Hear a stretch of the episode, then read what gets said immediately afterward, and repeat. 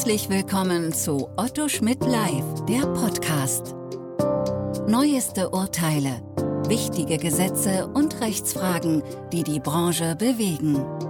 Hier kommentieren Expertinnen und Experten, deren Meinung Gewicht hat.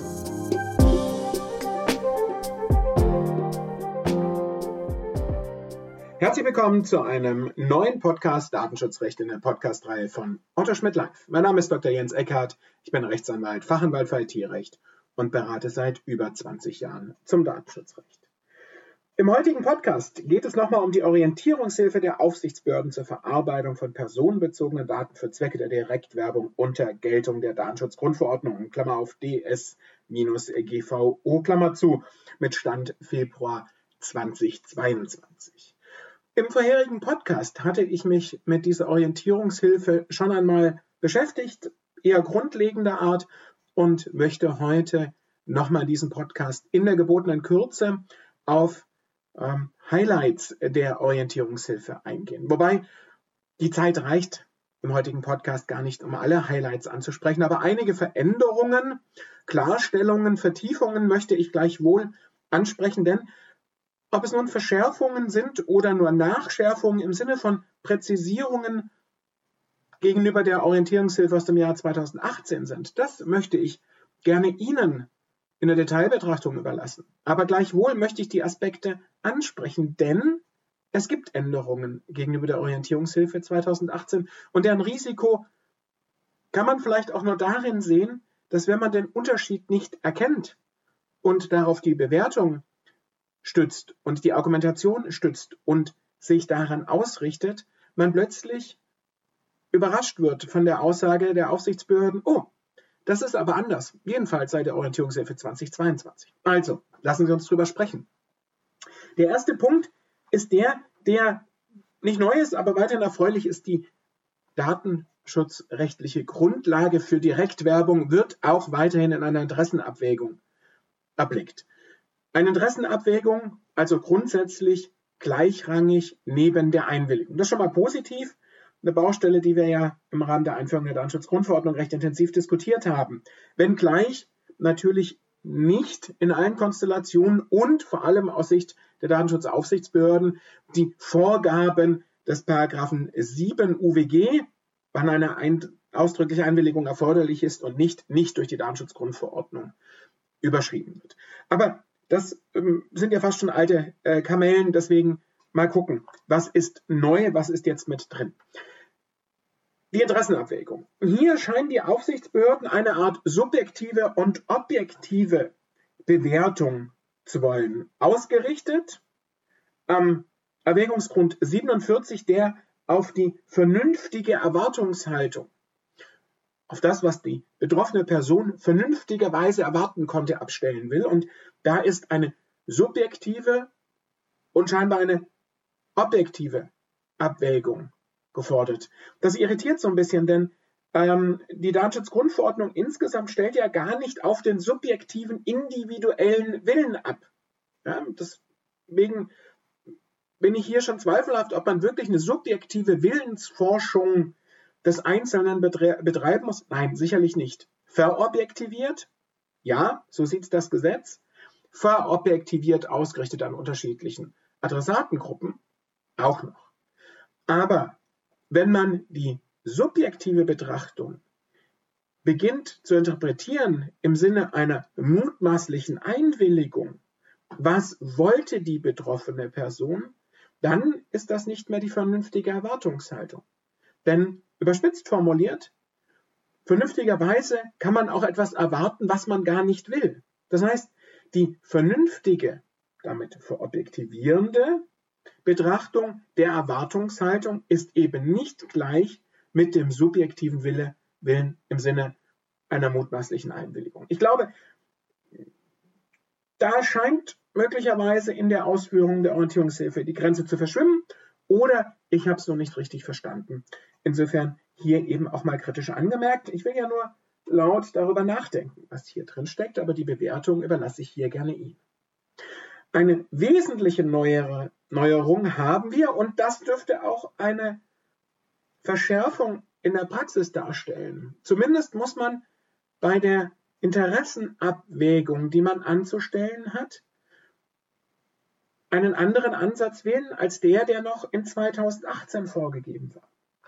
Die Orientierungshilfe 2018 stellte darauf ab, dass bei der Interessenabwägung und bei der Erwartungshaltung auch berücksichtigt werden konnte, was der betroffenen Person nach Artikel 13 und 14 der Datenschutzgrundverordnung über die geplante gesetzliche Zulässigkeit der Verarbeitung mitgeteilt wird.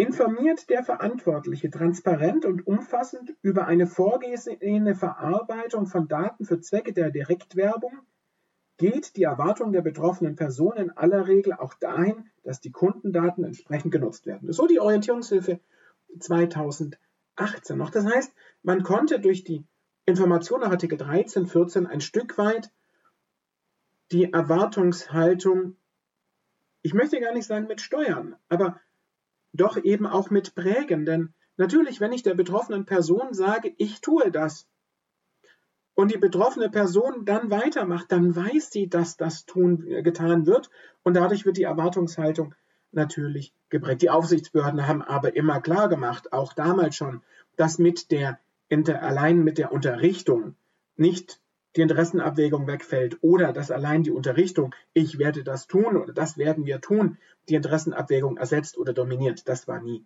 die Ansicht. Aber, und hier eine komplette neue Ausrichtung durch die neue Orientierungshilfe,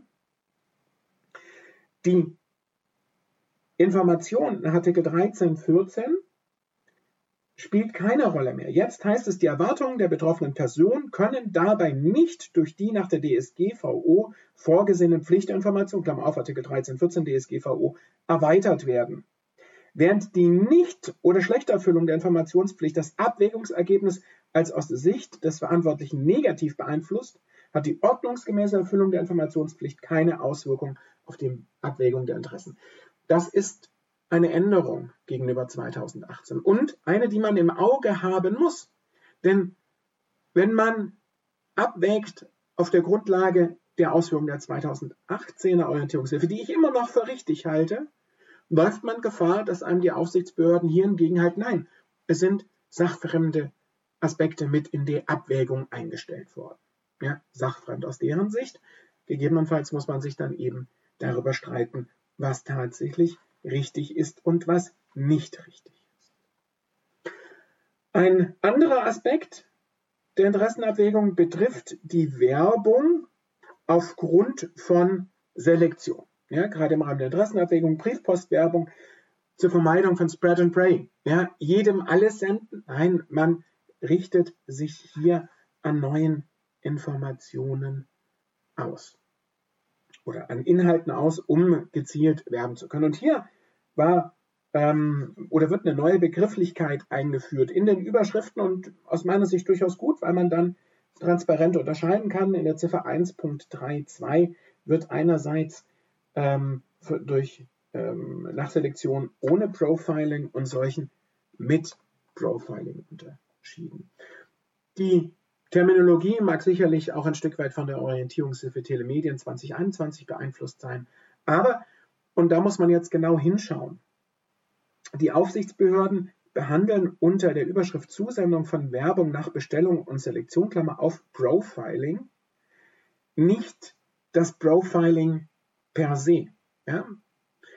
Das Profiling per se kann auch gar nicht an einer, also kann nicht an der Interessenabwägung scheitern. Ja, also es ist nicht per se ausgeschlossen, ein Profiling auf der Grundlage einer Interessenabwägung vorzunehmen. Das ergibt sich aus Erwägungsgrund 21 der Datenschutzgrundverordnung, da der genau für den Fall eines Werbeprofilings auf Grundlage einer Interessenabwägung die Pflicht zum Hinweis auf das Widerspruchsrecht und das Widerspruchsrecht ansieht. Also geht die Datenschutzgrundverordnung selbst auch davon aus, dass ein Profiling auf der Grundlage einer Interessenabwägung stattfinden kann.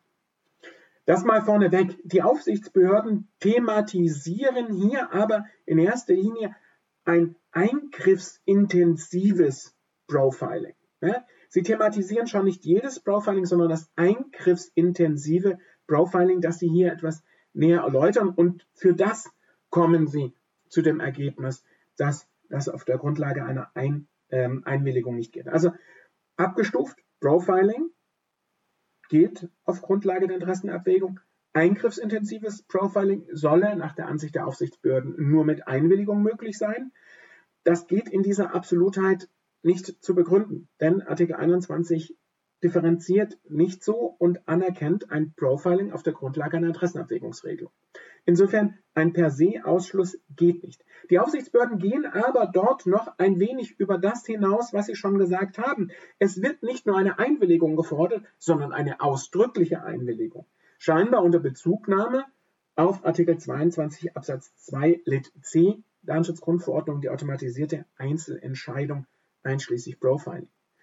Ein Werbeprofiling ist aber nicht eine automatisierte Einzelentscheidung im Sinne des Artikel 22. Insofern ähm, ist hier das Erfordernis einer ausdrücklichen Einwilligung erst recht nicht zu begründen. Aber vielleicht irre ich auch hier und Sie kommen zu einem anderen Ergebnis. Spannend ist, sind auch die Ausführungen zur Informationspflicht nach Artikel 13 äh, und 14 der Datenschutzgrundverordnung auf Seiten 7 und 8 der Orientierungshilfe. Positiv ist, Sie halten an dieser zweistufigen Information entsprechend der Platz und Möglichkeiten fest. Das heißt, Kerninformationen in der ersten Stufe, weniger wichtige Informationen auf der zweiten Stufe. Ich habe aber den Eindruck, dass in der Orientierungshilfe 2022 nunmehr mehr Informationen auf der ersten Stufe gefordert werden als auf der zweiten Stufe. Da halte ich nichts von. Ja, reduce to the max, ja, äh, ganz im Bauhausstile, beschränkt auf das Wesentliche. Und dann kommt aus meiner Sicht und gar nicht nur werbewirtschaftsfreundlich, sondern auch im Interesse der betroffenen Person, je weniger Text auf die Besonderheiten beschränkt umso eher wird die betroffene Person diesen Text auch wahrnehmen. Denn je länger der Text wird und je länger er mit Standardfloskeln vollgepackt ist, umso weniger bringt er aus Datenschutzaspekten. Deswegen auf das Notwendige beschränken. Und wenn hier dann tatsächlich ähm, die Kontaktdaten des betrieblichen Datenschutzbeauftragten genannt werden, ja, als Mitglied im Vorstand des Berufsverbands der Datenschutzbeauftragten bin ich absolut pro der Position des betrieblichen Datenschutzbeauftragten. Aber ob er eine Kerninformation ist auf der ersten Stufe, das weiß ich nicht. Man sollte sich auch ähm, überlegen, ob wirklich auf die Rechte der betroffenen Person auf der ersten Stufe hingewiesen werden muss. Denn ähm, dies sind Standardtexte, die die betroffene Person immer wieder liest und die nutzen sich ab. Aber Vielleicht sehe ich das auch zu eng. Vielleicht ähm, ist es wichtig, möglichst viel Text zu geben, den niemand mehr liest. Ich glaube, dass es besser ist, sich auf das Wesentliche zu beschränken, nicht aus Wirtschaftsfreundlichkeit, sondern tatsächlich aus Datenschutzgründen und dem Zielsetzungen, die das Datenschutzrecht verfolgt. Neuerungen haben wir auch bei der Werbesperrdatei. Ähm, das ist ganz spannend. Die Werbesperrdatei wird anerkannt tatsächlich, es wird auch begründet und auch dargestellt, ähm, warum sie zulässig ist, wenngleich auf einer anderen Rechtsgrundlage und so weiter und so fort. Aber, und das ist neu, die Aufsichtsbehörden wollen Werbesperrdateien für Fällen, Fälle der Werbung mit Einwilligung, wo eine Einwilligung erforderlich ist, nicht mehr anerkennen. Das Argument ist, diejenigen, die ihre Einwilligung widerrufen haben, müssen nicht in eine Werbesperrdatei aufgenommen werden, denn bevor die wieder beworben werden dürfen, muss ja ohnehin eine neue Einwilligung eingeholt werden. Jedenfalls formal juristisch scheint es auf den ersten Blick stimmig zu sein. Ob das bei einer näheren Betrachtung Hinterfragung stimmig ist, ich weiß es nicht. Wenn wir uns bei der E-Mail-Werbung beispielsweise vorstellen, dass nach Paragraph 7 Absatz 3 UWG auch ohne Einwilligung geworben werden darf, dann ist natürlich ein Arbeiten ohne Werbespardatei schwer. Nach Abgabe einer Unterlassungs- und Verpflichtungserklärung ist es natürlich auch nicht wirklich zumutbar, auf eine Werbespardatei zu verzichten, auch wenn im Übrigen eine Einwilligung eingeholt werden dürfte. Und ob das den Interessen der betroffenen Person wirklich entspricht, wenn sie nicht in eine Werbespardatei aufgenommen werden darf, Ähm, da habe ich Zweifel, aber was es mir geht, ist neu und die Anregung zum Nachdenken. Die Aufsichtsbehörden begrüßen auch oder fordern auch den Abgleich mit ähm, Listen, Robinson-Listen, in denen Personen sozusagen antizipiert ihren Widerspruch gegen die Zusendung von Werbung auf der Grundlage einer Interessenabwägung geltend machen können. Dem möchte ich gar nicht ähm, widersprechen. Es gibt Verbände, die hier sehr seriös Listen führen, aber soweit es in der Orientierungshilfe dann steht, damit seriöse Unternehmen, also es entsteht so ein bisschen der Eindruck, als würden Unternehmen, die diese Werbesperrlisten, die gesetzlich nicht verpflichtend sind, nicht abgleichen, nicht seriös wären. Also das halte ich nicht für zutreffend. Also da störe ich mich tatsächlich an dem Hinweis auf die Seriosität und der, vielleicht auch, weil ich das zu negativ sehe oder ähm, hier das Negative sehen will, ähm, weil da zu sehr darauf abgestellt wird, dass man das tun muss, wenn man schon nicht rechtlich zwingen kann, da mit dem Appell der Seriosität. Aber das ist ja nicht realistisch. Gerade kleinere Unternehmen, die auch so werben, ja, die ähm, beschäftigen sich mit dem Gesetz noch, aber mit den Dingen, die über das Gesetz hinausgehen, dass es irgendwo Sperrlisten gibt zum Abgleich, von denen sie nichts wissen, von denen sie nichts wissen müssen und zu deren, von deren, zu deren Kenntnis sie auch nicht gesetzlich nicht verpflichtet sind, sie dann gleich sozusagen in die Ecke der fehlenden Seriosität zu rücken. Das finde ich eher ähm, äh, ungünstig. Ein weiterer Aspekt ist ähm, bei oder betrifft die Frage der Speicherung von Informationen nach dem Widerruf einer Werbeeinwilligung. Eine Diskussion, die wir lange hatten, die ich auch jüngst mit einer Aufsichtsbehörde nochmal hatte, die nicht akzeptieren wollte, dass man nach dem Widerruf die ganzen Anmeldeinformationen auch über den Zeitpunkt des Widerrufs hinaus speichert, um für die Dauer der Verjährungsfristen nachzuweisen, dass zumindest die zuletzt versandte beispielsweise Werbe-E-Mail rechtmäßig ist. Hier stellen die Aufsichtsbehörden erfreulich klar, dass natürlich auch ein Nachweis oder eine Speicherung für einen Nachweis über diesen Zeitpunkt hinaus zulässig ist, wenngleich nicht auf der Grundlage der ursprünglichen Einwilligung, aber gleichwohl zulässig ist. Und ja, das für eine Dauer von drei Jahren bis zur Verjährung der zivilrechtlichen Ansprüche und einer Verjährung der bußgeldrechtlichen Bestimmung. Das finde ich eine hoch erfreuliche Klarstellung und damit sind auch die Diskussionen zu Ende, die es um den neu eingeführten Paragraph 7a UWG gab. Ja. Ähm, dort ist ja vorgesehen, dass bei Werbeeinwilligungen in Telefonwerbung durch Verbraucher bis zu fünf Jahren die erteilte Einwilligung gespeichert werden darf. Da ist ja zum Teil auch ein Konflikt mit der Datenschutzgrundverordnung diskutiert worden. Nein, den gibt es natürlich dann hier nicht und das stellen die Aufsichtsbehörden auch erfreulicherweise klar und beseitigen hier auch eine bisher vielleicht latent bestehende Rechtsunsicherheit. So, das soweit ein kleiner Überblick über wesentliche Änderungen, Ergänzungen der ähm, Orientierungshilfe im Vergleich zur Orientierungshilfe 2018. Man hört es vielleicht raus. Ich schwanke immer noch ein bisschen dazwischen, ob das hier in erster Linie Präzisierungen sind, die sich dann wie Nachschärfungen anfühlen im Vergleich zur Orientierungshilfe 2018 oder ob das tatsächlich eine Verschärfung war. Das mag im Auge des Betrachters liegen und ähm, meine Aufgabe war es, das pointiert hier mal herauszustellen, damit Sie sich selbst ein Bild machen können. Was, glaube ich, auf jeden Fall wünschenswert gewesen wäre, wenn die Änderungen, die eingeführt worden sind, vielleicht einfach doch deutlich angesprochen worden wären. Denn die Neuausrichtung beispielsweise der Interessenabwägung, wenn man da nur die neue Orientierungshilfe liest, ähm, naja, ob einem dann auffällt, dass das vielleicht doch eine grundlegende Änderung war, weiß ich nicht. Oder vielleicht ist es auch gar keine grundlegende Änderung in diesem Punkt und in anderen Punkten und durch mich einfach überwertet, denn auch hier ist es, wer sich intensiv damit beschäftigt, läuft vielleicht Gefahr, vor lauter Bäumen den Wald nicht mehr zu sehen. In diesem Sinne, bleiben Sie dem Datenschutzrecht und dem Podcast gewogen. Auf Wiederhören. Sie hörten Otto Schmidt live, der Podcast.